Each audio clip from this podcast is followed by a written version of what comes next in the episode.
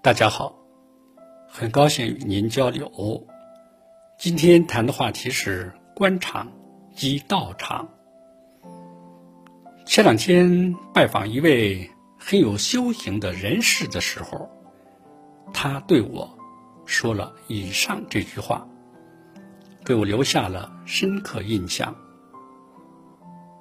我认为，不要认为一说道场就是道教。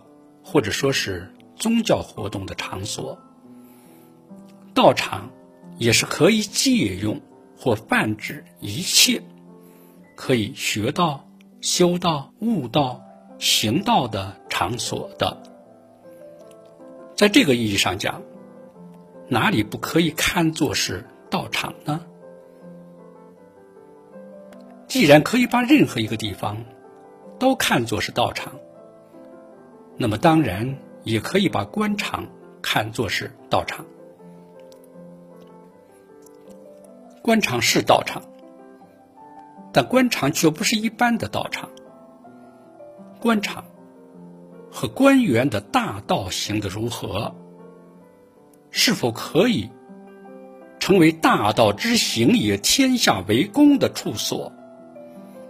是否站在道德的制高点上？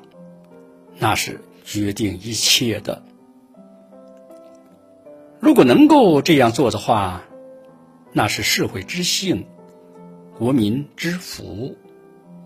反之，与国、与民、与官员，就都是不幸。